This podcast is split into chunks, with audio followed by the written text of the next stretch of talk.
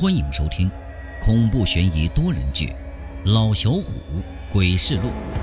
本系列由作者授权，七里女王及喜马拉雅大学众多同学联合演播。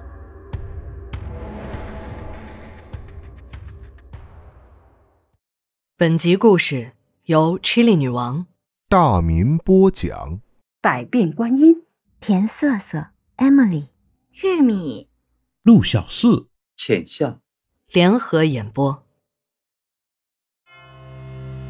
我们学校据说在解放前是个古庙，抗战时期，老和尚专门收留无家可归的孤儿。后来那些孩子被鬼子屠杀殆尽，老和尚把他们安葬在寺院。每天念经超度，还在安葬他们骨灰的地方种了两棵柳树，来给那些死去的孤儿遮蔽阳光。不过刚上小学的我，当然是不知道的。奶奶总是嘱咐说：“放学了就快点回家，别在学校玩啊。”哦，好嘞，知道了。我是满口答应。刚上学的第一天。我就被打更老头给吓着了。他脸色黝黑，还有一道伤疤，最吓人的就是他的眼睛，一明一暗，这让我想起了邻居家的宠物猫的眼睛。他从来不笑，总是板着一张死人脸。我们上课的时候，他就去学校操场的两棵大柳树中间坐着，每棵柳树的直径需要四五个小孩才能抱得过来。时间过得很快，转眼我就上四年级了。对打更老头的长相我已经习惯了，有时候会跟他打个招呼：“大爷好。”“哎，放学了就赶紧回家。”声音听着瓮声瓮气，让我很不舒服。有天星期五，我因为上课没有注意听讲，被老师留在班级补课。那时候的班主任非常严格，如果课堂上不好好学，那他就陪你加班，一直到把你教会为止。一直到七八点钟，老师这才匆匆而去。我收拾好东西，准备离开学校，走在没有灯光的走廊里，视觉受到很大影响，看东西模模糊糊的。突然，我看见有人影晃动。还以为是和我一样被老师留在班级的倒霉蛋。谁呀？咱俩一起走呗。我背着书包追过去，还一直喊着：“哎，等等我，等等我！”突然，我眼前出现了一道手电光，然后我不敢再喊了。天都黑了，不回家，在学校喊什么？快点回家！打更老头正拿手电赶着我走。不是，我刚才看见有人过去了。哪儿有人？刚才是我听到你喊才过来的。赶紧回家。那老头的脸在手电的照射下更显阴森恐怖。哦。我赶紧回家，毕竟这么晚还待在学校，回家以后少不得被父母收拾一顿。回到家，前思后想。我觉得有些不对劲儿了，好奇心让我发现，打更老头的话有问题。黑影是往楼下走，我也是往楼下走。打更老头是听见我的声音上楼，那黑影就不可能是他。如果不是他的话，那他就应该看见黑影是谁才对呀。不过这跟我现在没有关系。吃过晚饭，一直看电视到深夜，再美美的睡上一觉，不用担心明天会被老爸喊起来上学，是学生时代最幸福的事情。两天的休息很快就过去，周一的晚上，我没毛病的又成了倒霉蛋，又被老师留下来补课。还是到七八点钟，还是老师匆匆离开，还是我一个人收拾好东西下楼。还是看见那个黑影往楼下走。这次我并没有喊，自顾自地往楼下走。不过走到一年级门口的时候，走廊两边挂着的画像，眼珠竟然动了一下，这让我打了个激灵。紧跟着就听见打更老头的声音：“谁呀？放学了不赶紧回家？又是你，晚上不回家，你家大人不担心呀？”那声音听着刺耳，每次都是这样。到了晚上就驱赶着我们回家，想在学校多玩一会儿都不行。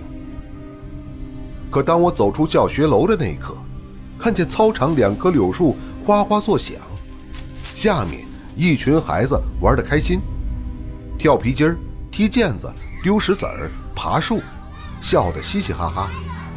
我有心上去想和他们玩会儿，看什么看？赶紧回家！打更老头总是这样驱赶着晚上在学校贪玩的孩子。哎，好嘞！我应了声，跑出学校，又偷跑回操场，躲在暗处仔细观察。打更老头拿着白帆，朝那些孩子喊道：“是神归庙，是鬼归坟，哪儿来的回哪儿去吧，回去吧。”回去吧！我揉揉眼睛，一群玩耍的孩子竟然瞬间消失了，就像从来没出现过一样。大更老头向我的方向说了句：“看啥看？赶紧回家去！”又是周一，我上学就没看见大更老头，听说他病了，我的小心思就动了。对于未知世界的好奇。每一个孩子都有要去探索的欲望。那天，我躲在厕所，等代替打更老头的体育老师检查完教室，我蹑手蹑脚地跑了出来。突然，前面两个人影吓了我一跳，仔细一看，是班级的死党金磊和马鹏。你们还没走呢？我捂着胸口，没好气地说：“哼。”在学校玩一会儿就走。哎，你们发现没有？咱们学校到了晚上，走廊里的画像会笑。马鹏神秘的说道：“我早发现了，今天就是想趁着打更老头不在，好好看看嘛。”我自豪的说：“趁着没人，我们三个来到一年级教室门口，都朝画像看去。”却看见那画像的眼睛竟然一眨一眨的，嘴角微微上翘，在对我们笑。那笑容阴森恐怖，嘴角竟然滴出鲜血来，让我毛骨悚然。金磊尖叫着跑了，我和马鹏跟在后面。金磊转过一个拐角就看不见了。一年级教室门口离教学楼出口有一段距离。我们和金磊也不过就是相差几步而已，金磊是不可能那么快就跑出教学楼的。哎，金磊呢？马鹏问。我看着他的脸色渐渐变得惨白。金磊，金磊！我管不了那么多，我希望大喊大叫，希望能引起体育老师的注意。突然，一个黑影在我眼前一闪而逝。又是他，我已经见过他三次了。虽然他动作很快，但是我肯定和前两次绝对是一个人。马鹏拍拍胸口：“哇，看见人了我就不怕了。哎呀妈呀，吓死我了！”我俩追着那身影，到了教学楼门口，才发现是个小女孩，正甜甜地看着我们。一笑，两个小酒窝，非常可爱。小哥哥，小哥哥，我胳膊掉了，你能帮我接上吗？小女孩甜甜地笑着，手里还拿着一只断臂，断臂好像有生命一样在轻微地活动着。不过那小女孩看我没反应，有点高兴的样子说。来呀，快来追我呀 看着小女孩跑去的方向，有好多孩子在玩耍。这些孩子穿的像是民国时期的小褂，还有戴着小瓜皮帽的。两棵柳树迎着风声沙沙作响，配合这些小孩的拍手，我看见金磊和他们一起玩得好开心。那些孩子的脸色惨白，头上有两只脚顺着秋风来回打晃。再往上看，柳树枝上正挂着个吊死鬼儿，伸出好长的舌头，看着这些小鬼儿，他很慈祥。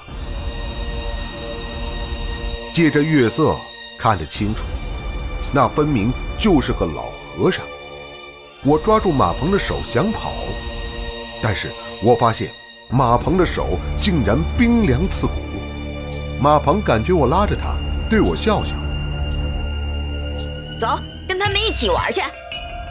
我被马鹏拉得脚步踉跄，走了几步。进来，进来，我们来了！马鹏兴奋地大喊。等我们走近了，就看见金磊笑嘻嘻地说：“嘿嘿，你们干嘛去了？咱们一起玩啊！”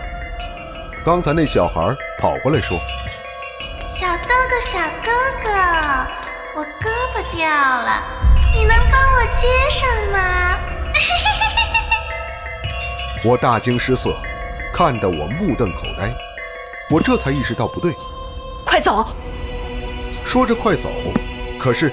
脚却停在原地。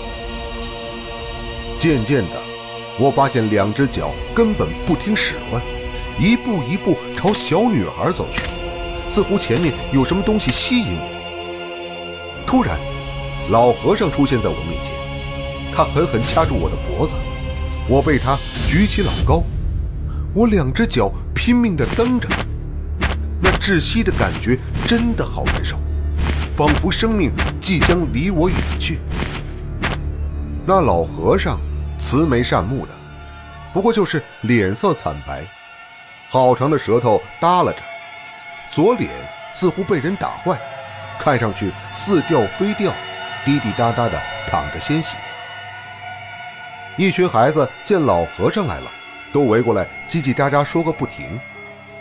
孩子记住了，下辈子。别那么大的好奇心！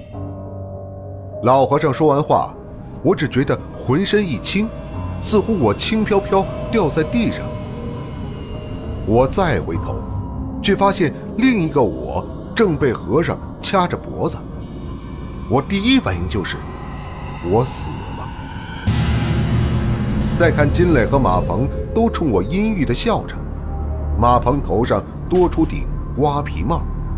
金磊却是穿着一身民国的小褂，似乎在给小姑娘安装胳膊。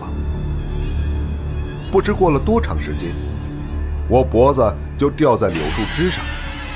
老和尚高兴地冲我笑着：“嘿嘿，小子，我等了你几十年，终于等到替身了。